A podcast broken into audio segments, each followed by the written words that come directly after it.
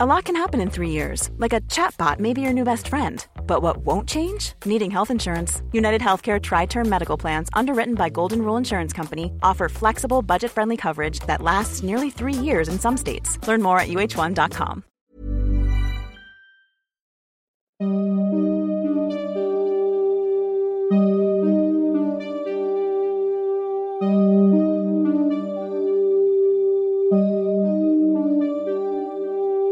Durante los siguientes minutos escucharás historias que podrían quitarte el sueño. Cosas que pasan con mayor frecuencia de lo que podrías imaginar. Anécdotas vividas por personas reales, como tú, como yo. ¿Estás listo para escucharlas? Así que ponte cómodo y apaga la luz, porque yo soy Emanuel Morales. Y yo Kevin García. Y estas son las historias del mundo creepy.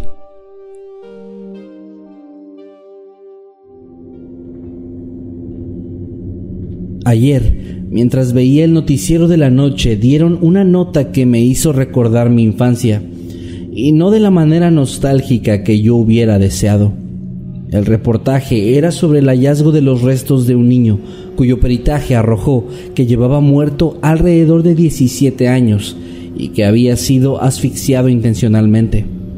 Al instante lo que escuché me llevó a mi época de cuarto grado de primaria, 14 años atrás, cuando durante una excursión escolar a ese mismo bosque donde la idea era hacer un picnic y divertirnos un rato, observé a uno de mis mejores amigos alejarse poco a poco del grupo, como si estuviera acompañando a alguien. Recuerdo muy bien cómo su rostro dejaba ver tristeza e incluso preocupación. Cuando partimos del lugar me acerqué a preguntarle qué había estado haciendo todo el tiempo que estuvimos ahí y por qué parecía estar tan triste. Él me contó que cuando llegamos vio que ya había un niño en el lugar que llevaba el mismo uniforme que nosotros, así que se acercó para invitarlo a jugar. Este niño le contó que llevaba bastante tiempo perdido en esa parte del bosque y que se sentía triste porque aunque ahí llegaba mucha gente, nadie le ponía atención. Tristemente, ahora entiendo por qué.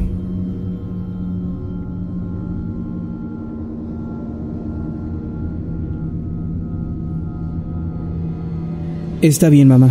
Te contaré por qué no quiero ir a ese viaje ni a ningún otro que tenga que ver con bosques. ¿Recuerdas el que organizó nuestra maestra de biología hace unos meses? Bueno, en esa ocasión todos estábamos recolectando plantas y pequeños insectos para nuestra clase. Poco a poco me fui alejando del grupo, buscando encontrar lo más raro para mostrarle a mis compañeros. Cuando sonó la alarma de mi reloj para indicarme que era hora de partir, levanté la mirada y me di cuenta de que no había nadie de mi grupo cerca. Ni siquiera sabía exactamente dónde estaba. Estaba perdido. Comencé a gritar buscando a mi grupo cuando escuché la voz de mi maestra salir del medio de los árboles. Acto seguido, ella salió también. Me dijo que no me preocupara, que me llevaría de regreso a donde pertenecía. Aunque ahora que lo recuerdo, había algo raro en ella. Su mano era demasiado fría y su rostro no era tan expresivo como yo estaba acostumbrado. Aún así comencé a caminar a su lado, en dirección al lugar de donde ella había salido. Entonces escuché su voz de nuevo, pero esta vez detrás de nosotros. Asustado volteé a ver, y ahí estaba, corriendo hacia mí. Volví a girar mi cabeza y la otra maestra había desaparecido por completo. No sé quién o qué era, pero estoy seguro de que no quiero volver a topármela. Así que no, no pienso ir a ese viaje.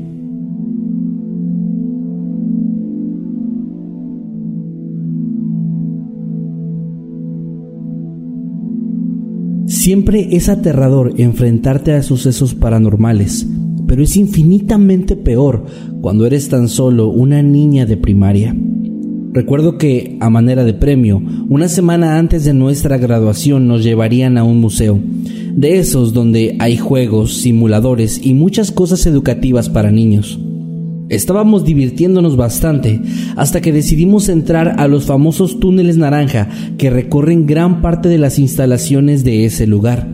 Al principio todo iba bien, mis amigos y yo estábamos riendo y jugando de lo mejor. Poco a poco comencé a ir más y más lejos, hasta que me di cuenta que no lograba escuchar a mis amigos ya, o a nadie, ni nada en el lugar. El aire me comenzó a faltar mientras seguía recorriendo el túnel tratando de encontrar una salida. Y después de largos minutos de desesperación, asustada y llorando, logré llegar al final. Me sentí aliviada, pero esa sensación no duró más de unos segundos, ya que al salir me encontré en el lugar donde había iniciado todo, pero este se encontraba completamente vacío con un extraño olor a viejo y a humedad que daba a entender que hacía años nadie lo pisaba. Aterrada y en un acto de resignación, entré de nuevo al túnel, donde comencé a llorar desconsolada, abrazada a mis piernas, deseando que todo eso fuera tan solo una pesadilla. Un momento después, uno de mis amigos se asomó por la entrada del túnel y me preguntó por qué lloraba. Yo le conté lo que pasó entre lágrimas, pero él juraba que eso era imposible, ya que ellos me habían perdido de vista apenas unos segundos, cuando para mí había sido toda una eternidad.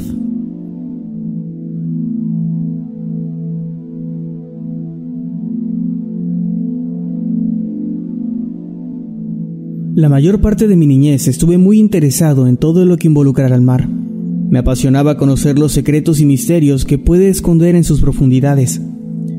No era de extrañarse que fuera el niño más feliz y entusiasmado cuando la escuela a la que asistía anunciaron que estaban planeando hacer una visita al acuario. Recuerdo que ese día llegué corriendo a casa para contarle a mi mamá la noticia. Ella, conociendo mis gustos, aceptó firmar el permiso para ese viaje. Pero todo ese entusiasmo comenzaría a irse de a poco, apenas unas noches más tarde. Recuerdo que mientras dormía comencé a tener un sueño muy extraño. Íbamos rumbo al acuario cuando una avería en el autobús nos obligaba a orillarnos en la carretera. Mientras el chofer manipulaba el motor de la unidad, nosotros esperábamos dentro. De pronto, una columna de humo gris y unas llamas enormes comenzaron a salir del frente del camión y rápidamente se extendieron hasta el resto, donde estábamos nosotros. Uno a uno fui viendo cómo mis compañeros morían algunos asfixiados por el humo, otros calcinados por las llamas. Solo quedé yo al final. Sentía que me quemaba, pero no moría. Desperté horriblemente asustado, apenas podía respirar y estaba empapado en sudor. Le grité a mamá para contarle lo que había soñado. Ella trató de tranquilizarme, pero la verdad nada funcionó. Las noches siguientes fueron una tortura. Sueños como ese se repitieron a diario. A veces nuestro camión volcaba, en otras éramos secuestrados. Fueron tan recurrentes y reales estos sueños que decidí no ir a ese viaje. Estaba aterrado. Mis amigos volvieron muy emocionados, diciendo que había sido la mejor actividad que se le podía haber ocurrido a la escuela y que yo me la había perdido. Por una parte me sentí triste por eso, pero también he vivido con la duda sobre lo que habría pasado si hubiera decidido ir a ese viaje. Hace más de 30 años me sucedió esto, pero es algo que hasta el día de hoy no he podido superar. Sé que no fue nada paranormal y eso es lo que hace que sea más difícil para mí digerirlo. Recuerdo que estaba en la primaria y los maestros habían organizado un viaje a un parque de diversiones con el propósito de que viéramos una exposición que se acababa de abrir en el lugar sobre dinosaurios y vida prehistórica. Cuando nos informaron a todos nos emocionamos, pues ya habíamos visto en la televisión los anuncios al respecto y aquello se veía sumamente espectacular. El día llegó y todos los alumnos que habíamos conseguido permiso abordamos unos autobuses que nos iban a llevar hasta nuestro destino. Para mi fortuna, a mi mejor amigo también le habían permitido ir, por lo que aquel viaje parecía ser lo mejor del mundo, nada más alejado de la realidad. Recuerdo que en cada autobús iban dos adultos asignados para cuidarnos, el maestro titular de cada grupo y algún otro empleado de la escuela.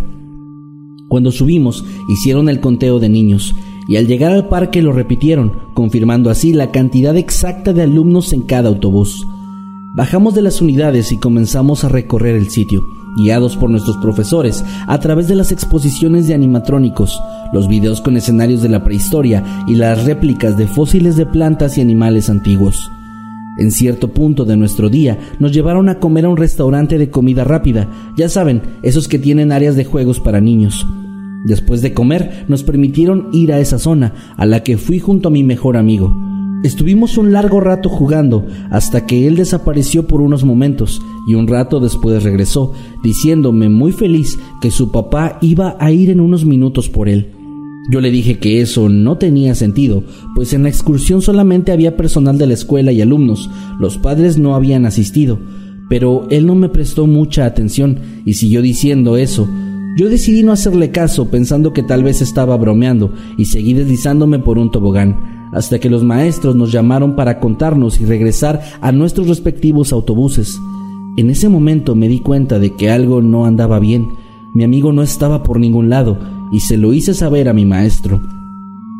Este rápidamente comenzó a buscarlo por todos lados. Lo vocearon una y otra vez por los altavoces del negocio, mientras preguntaban entre las mesas de los demás clientes si alguien lo había visto, pero todos daban respuestas negativas. Le conté a mi maestro lo que mi amigo me había dicho y la expresión en su rostro reflejó un terror que en ese momento yo no logré dimensionar. Llamaron por teléfono a sus padres, quienes en cuestión de minutos llegaron al sitio, donde ya había una gran cantidad de patrullas tratando de localizar a mi compañero. Aquello era una locura, todos corriendo de un lado a otro, gritando y llorando por no saber nada de mi amigo. Las horas, los días, los meses y los años pasaron y mi mejor amigo jamás regresó. Nunca supe quién se lo llevó, pero sé que no fue su padre, pues él estaba tan consternado como yo y como todos aquellos que vivimos ese trágico momento.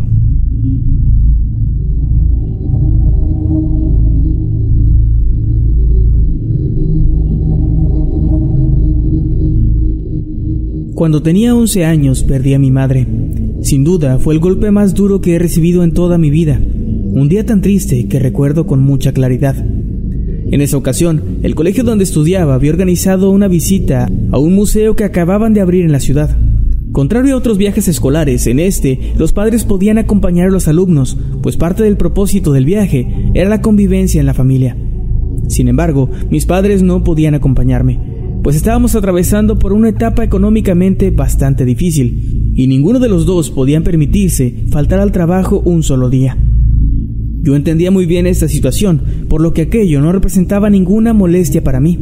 Vamos, en todas las familias había alguien que trabajaba, en la mía eran papá y mamá.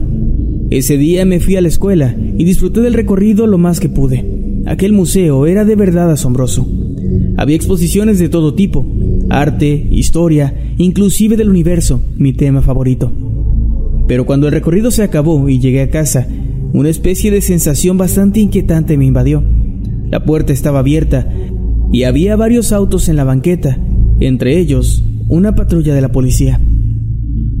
Aterrada, imaginando cualquier cantidad de escenarios, corrí hacia el interior, donde encontré a mi padre, sentado en la sala con la ropa ensangrentada y llorando desconsoladamente. Sin entender lo que pasaba, corrí a abrazarlo, tratando de averiguar un poco de aquella situación. En ese momento, él me reveló algo que me quebraría por completo. Mi madre había perdido la vida esa mañana. Mientras esperaba el transporte para ir a su trabajo, un conductor ebrio había impactado la parada del autobús donde se encontraba, prensando su cuerpo contra el automóvil y ocasionándole así un fallecimiento instantáneo. En ese momento mi mundo se vino abajo no podía creer lo que mi padre me decía. Deseaba con todo mi corazón que se tratara de una cruel broma de mal gusto y que en cualquier momento mi madre entrara por la puerta. Sin embargo, eso no pasó. Pasé años enteros esperando a que eso pasara, hasta que poco a poco me hice la idea de que mamá no iba a volver. Lloré y le reclamé por no haberse despedido de mí, hasta que años después descubrí que sí lo hizo. Cuando estaba en la universidad, me reencontré con mi mejor amigo del colegio, de quien había perdido la pista años atrás. En medio de ese reencuentro, me invitó a su casa para comer.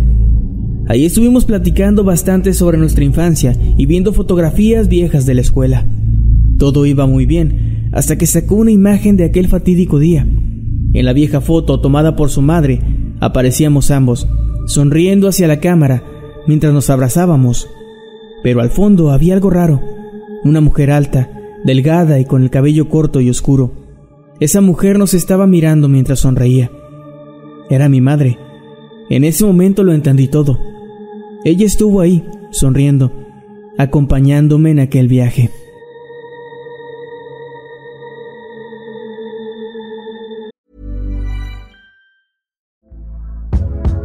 Hey there, it's Michelle Norris. I'm host of a podcast called Your Mama's Kitchen. When I travel, I'm usually looking for a way to find a taste of home when I'm not at home. And one of the things I love to do when I am at home is entertain. And Airbnb allows me to do that. When I was in California recently, I rented a house that had a great kitchen. And when we were sitting around the table, we're all thinking, we're in someone else's house. Someone could be in all of our homes as well.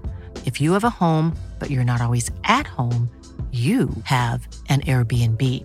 Your home might be worth more than you think. Find out how much at airbnb.com/slash host.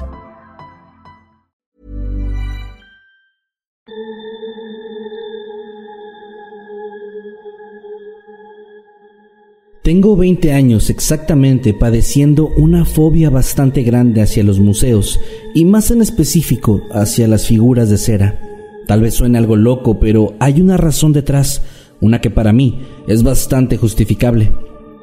Cuando estaba en la secundaria, mi escuela organizó un viaje a un museo, el más grande y antiguo de mi ciudad. En dicho lugar serían expuestas varias colecciones de historia natural que provenían de diferentes lugares del mundo. Había objetos egipcios, hindúes, africanos, de la Edad Media, nativoamericanos, en pocas palabras, de todos los rincones de este planeta. Aquello era deslumbrante, en especial la zona donde se recreaban los estilos de vida de diferentes épocas de la historia. Ahí había partes interactivas en las que las personas caracterizadas de acuerdo al escenario que representaban emulaban la apariencia y la vida de la etapa que se les había asignado, pero también había bastantes figuras móviles hechas de cera bastante realistas. En cierto punto del recorrido me separé de mi grupo para ir al baño, pero cuando volví no lograba encontrarlos, hasta que a lo lejos los pude observar. Me dirigí hacia ellos, pero en mitad de mi camino sentí como alguien me sujetó del brazo con muchísima fuerza. Al voltear me encontré con una mujer, ataviada con un enorme vestido victoriano que me miraba a los ojos, mientras de los suyos descendían lágrimas y me decía desconsoladamente y en voz baja que la ayudara, que necesitaba salir de ahí. Yo lancé un grito de terror y jalándome hacia el frente pude zafarme de su fría mano, no sin que me quedara en el brazo una enorme marca roja hecha por sus delgados dedos. Caminé lo más rápido que pude hasta alcanzar a una amiga, a la que le conté lo que había sucedido y le mostré la huella que aquella mujer había dejado sobre mi piel. Mi amiga me dijo que estaba loca, pues en esa zona no había personas, solamente figuras de cera, y para probarme que tal vez todo había sido fruto de mi imaginación, me acompañó a ese lugar. Yo sinceramente no quería regresar, pero al estar acompañada por ella sentí algo de valentía valentía que desapareció cuando llegamos hasta ese sitio donde había sido sujetada y descubrí que sí, en ese lugar no había ni una sola persona. Todo estaba repleto de muñecos fríos e inexpresivos, pero todo se volvió mucho peor en el momento en el que entre esas figuras observé un rostro conocido. Ahí estaba la mujer que me había pedido ayuda minutos atrás. Era una figura de cera, bastante realista, que representaba una escena típica de un siglo anterior, en la que había un hombre mal encarado, sentado a la mesa, mientras era atendido por ella, que sujetaba una especie de jarra en sus brazos. No pude evitar verla con una mezcla de horror y tristeza, pensando en qué había detrás de esa escena que le provocaba tanta aflicción. Desde ese día y hasta el sol de hoy, no he tenido el valor de volver a pisar cualquier tipo de museo, y es que me aterra el solo hecho de imaginar la gran cantidad de energía, tanto positiva como negativa, que se puede encontrar en los siglos y siglos de historia que en ellos se aguarda.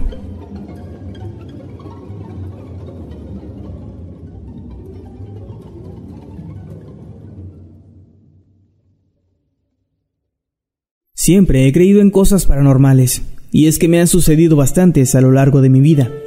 Sin embargo, ninguna ha sido tan aterradora como esta experiencia, la cual no tiene absolutamente nada del otro mundo. Recuerdo que mientras cursaba la educación primaria, mi escuela organizó una salida a un evento de inauguración de un nuevo estadio en la ciudad. Todos y cada uno de los maestros y alumnos asistirían. Todos estábamos sumamente emocionados, pues aquello aseguraba ser un evento sin precedentes, con cantantes y shows infantiles bastante famosos. La verdad, yo no me lo quería perder por nada del mundo. Antes de salir de la escuela, los maestros nos sugirieron ir al baño para no tener ningún inconveniente en nuestro trayecto. Muchos de mis compañeros les hicieron caso, pero yo no lo creí necesario, sino hasta varios minutos después, cuando me comenzaron a dar muchas ganas de ir al sanitario. Traté de aguantar lo más que pude, pero cuando me fue imposible, opté por ir al baño rápidamente para que no se fueran sin mí. Una vez ahí, hice lo que debía, pero al intentar salir, la vieja y pesada puerta del cubículo donde estaba se atoró, haciendo imposible para una niña como yo, de apenas siete años, la tarea de abrirla. Poco a poco escuché cómo los autobuses de afuera de la escuela comenzaban a arrancar y uno a uno se iban alejando, mientras yo gritaba desesperada desde dentro del baño, tratando de que alguien me escuchara y me sacara de ese lugar. La desesperación comenzó a apoderarse de mí y el pánico terminó por invadirme cuando escuché el último de los camiones partir. No podía creer lo que sucedía. Comencé a golpear desesperadamente la puerta, llorando por haberme quedado ahí hasta que de pronto el viejo rectángulo de lámina se abrió, dejándome ver que por fin podía salir de mi encierro, solo para pasar a uno peor. Y es que al comenzar a caminar, poco a poco fui dándome cuenta de que en toda la escuela no había absolutamente nadie. Los pasillos, abandonados y oscuros, se veían muchísimo más grandes de lo normal.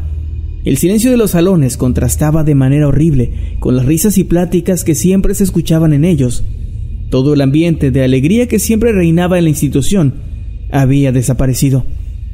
En su lugar, no había más que un aterrador silencio tan frío y sepulcral que me helaba la sangre. Mis lágrimas volvieron a brotar y poco a poco fueron aumentando de intensidad mientras gritaba, tratando de encontrar la ayuda de alguien, de cualquier persona que pudiera escuchar mi tragedia y fuera a rescatarme. Aunque en el fondo sabía que eso no iba a suceder, estaba sola completamente sola. Las horas pasaron y yo, resignada por mi destino, me senté en un escalón del pasillo principal, sollozando mientras la oscuridad y el frío me abrazaban. Más tarde comencé a escuchar ruidos fuera de la escuela. Mis compañeros y maestros se estaban volviendo. Vi las puertas abrirse de par en par y entonces el miedo se fue. Mi mente cayó en cuenta de que no me iba a quedar ahí para siempre y pude volver a sonreír. Aún así, el recuerdo de la inmensa escuela vacía, abrazándome con su silencio, no deja de perseguirme hasta hoy, más de 20 años después de eso.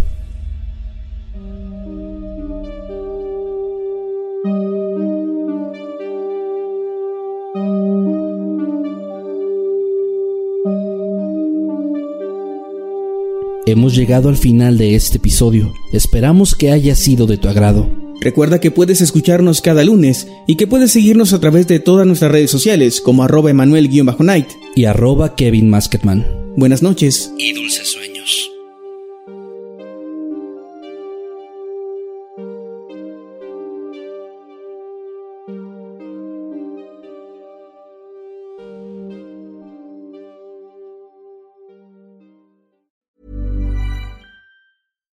If you're looking for plump lips that last, you need to know about Juvederm lip fillers. With Juvederm Volbella XC and Juvederm Ultra XC, your lip look, whether it's subtle or bold, can last up to one full year with optimal treatment and no additional maintenance. Find a licensed specialist and see if it's right for you at juvederm.com today. That's J U V E D E R M.com. Add fullness to lips in adults over 21 with Juvederm Volbella XC or Juvederm Ultra XC. Do not use if you have severe allergies or a history of severe allergic reactions, or if you're allergic to lidocaine or the proteins used in Juvederm. Tell your doctor if you have a history of scarring or taking medicines that decrease the body's immune response or that can prolong bleeding. Common side effects include injection site redness, swelling, pain, tenderness, firmness, lumps, bumps, bruising, discoloration, or itching. As with all fillers, there's a rare risk of unintentional injection into a blood vessel, which can cause vision abnormalities, blindness, stroke, temporary scabs, or scarring. For full important safety information, visit juvederm.com.